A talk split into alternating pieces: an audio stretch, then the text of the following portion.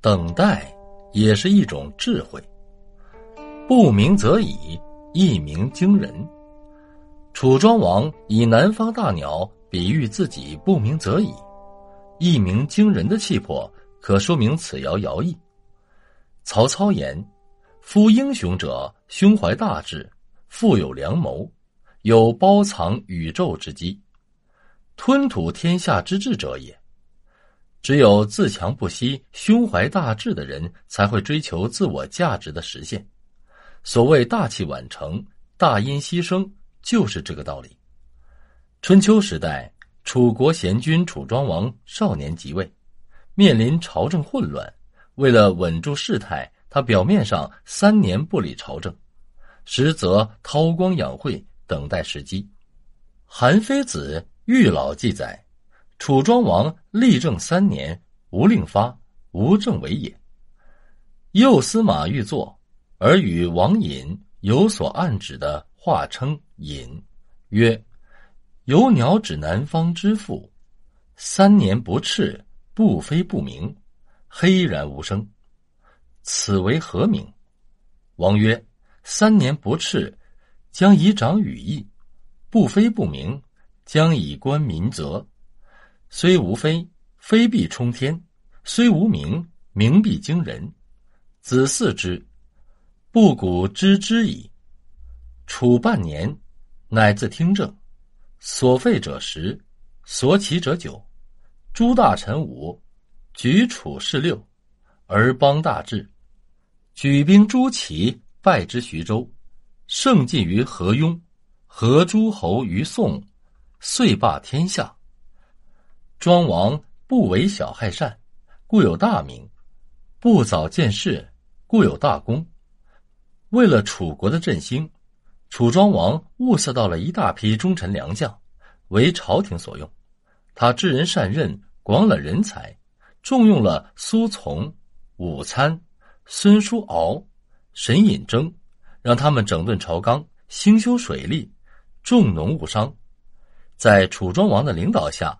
国家日渐强盛，先后灭鲁、伐宋、攻陈、为郑，陈兵于周郊，问鼎周王朝。前五九七年，与今河南荥阳北大败晋军。公元前五九四年，迫使宋定下城下之盟，并陆续迫使鲁、陈、宋、郑等国归一，使楚国成为春秋五霸之一。能一鸣惊人的，必定在他不鸣则已的时候，不断养精蓄锐；能动如脱兔的人，必定在他静如处子的时候细细观察；能一夕成名的人，必定在那一夕之前，有着千百个夜晚默默的练习。做大事者平时默默无闻，一旦施展才华，就能做出惊人的业绩。诸葛用横须于交。东汉末年，社会动荡，诸葛亮隐于草庐之中，淡然守道，可说明此谣谣意。三国有两位最为时人所推重的人才，一是凤雏，名庞统；一是卧龙，名诸葛亮。这两位才士都被刘备收纳，庞统早死，诸葛亮则干了一番轰轰烈烈的事业，但在这之前。诸葛亮却隐于隆中，过着无忧无虑的生活。诸葛亮所居的隆中有山而不高，但却秀雅可观；有水而不深，但澄清见底；有林虽不大，却茂盛之极，正是既非闹市又非深野的城郊之地。在这里，诸葛亮常与崔州平、石广元、徐元直煮酒谈天，品茶论诗。奔骑观梅，一派逍遥的样子。有时诸葛亮一人又独自外出，周游四方。其实，诸葛亮怀着一颗济世匡王的雄心，时常自比管仲、乐毅，只是世事混乱，不得明主，所以静居于隆中的草庐中。他深知明主可遇而不可求，躁动妄求有时身价。而且不易寻得明主，于是他编了一首歌谣，交给农夫，让他们歌唱。苍天如圆盖，陆地似棋局。世上黑白分，往事争荣辱。荣者自安安，辱者定碌碌。南阳有隐者，高眠卧不足。通过这首歌曲，人们知道有位高人正隐居于南阳，等待着明主来光顾。刘备在得知卧龙的名声后，就是通过唱歌的农夫才找到诸葛亮的。但第一次光顾诸葛亮茅屋，根本没见到诸葛亮。第二次风雪交加，刘备前往。仍无功而返。及至刘备三顾茅庐时，才碰上诸葛亮在家中睡觉。刘备见了，没有去打扰先生，只是站在阶下等待诸葛亮醒来。谁想刘备一站就是两个时辰，相当于现在的四个小时。张飞气得要命，嚷着要烧诸葛亮的房子，幸被关羽劝住。刘备站得双脚发麻，浑身无力。仍一动不动，好不容易才见诸葛亮醒来。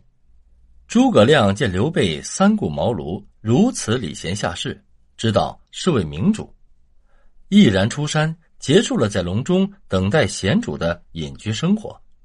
后来，诸葛亮果然受到刘备重用，使自己的才华得以施展。任何人做事要成就大业，都有个等待的时间，若能守道以待时机。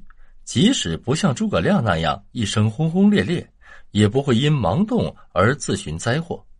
该等待就要等待，等待不来，与其耐不住而招祸，还不如用横须于交，长久耐心的静候时机，不会有什么祸患。苏秦忠诚合纵计，沙虽难行，却不致陷入。只要能坚持，最终就会走出困境。战国苏秦游说天下，历尽艰难，受到亲人的苛责，但坚持了下来，终于说服六国合纵，身配六国相印，可说明此遥遥矣。在先秦，有几位至今流传的神秘高士，战国时的鬼谷子就是其中之一。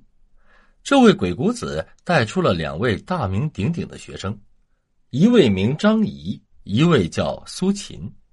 战国的合纵连横就是他们两位煽动起来的。单说苏秦的合纵游说，那可是经历了许多艰难才成就的。自拜别鬼谷子先生后，苏秦回到阔别多年的家中，受到父亲与嫂子、弟弟的盛情欢迎。不久，听说苏秦要出去游说君王，以取富贵，家中人都劝说他。先去游说最近的周显王，苏秦依家人的劝告，见到周显王，游说自强之术。周显王以为空书无用，苏秦只好无功而返。回来后不久，苏秦又变卖财产，打算到秦国去游说，遭到了家中的一致反对。但苏秦充满自信，决计游说秦王。他对新上台的秦惠文王。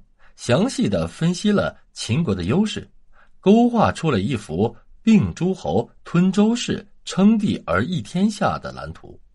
听了苏秦的游说，秦惠文王有些心动，但他刚杀商鞅不久，心无游说之事，所以并未决定是否重用他。几天后，苏秦又著为一本书，专研自古以来攻占夺天下之术，共十多万言。献给秦王，而秦国丞相忌苏秦之才，又在秦王面前说游说之事的坏话，于是秦王决定不用苏秦了。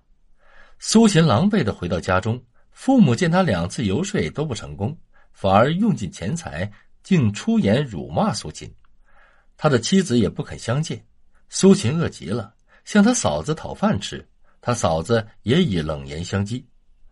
见到家中亲人如此薄情，苏秦十分感叹的说：“想不到人穷了，妻子不把我当丈夫，母亲不把我当儿子，嫂子不把我当弟弟，这都是我的罪过啊！”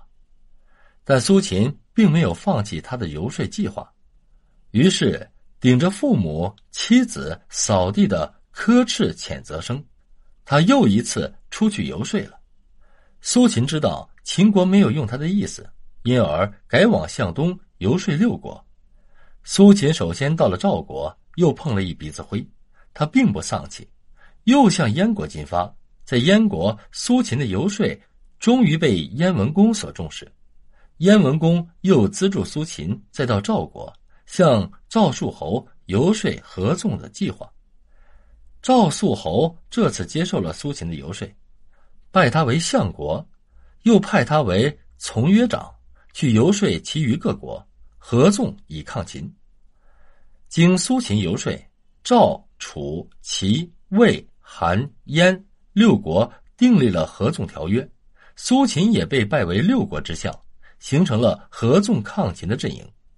在人的一生中，往往会遇上。若行尽在沙中的艰难时期，这个时期很可能像苏秦一样遭到亲人的言语，更不用说其他人的蔑视了。但能坚持下去，艰难终会过去，人们的歧视也只能算是小有言，最终则有吉利可言。因而，人在艰难困苦时一定要坚持，要看到未来的极的光明前途。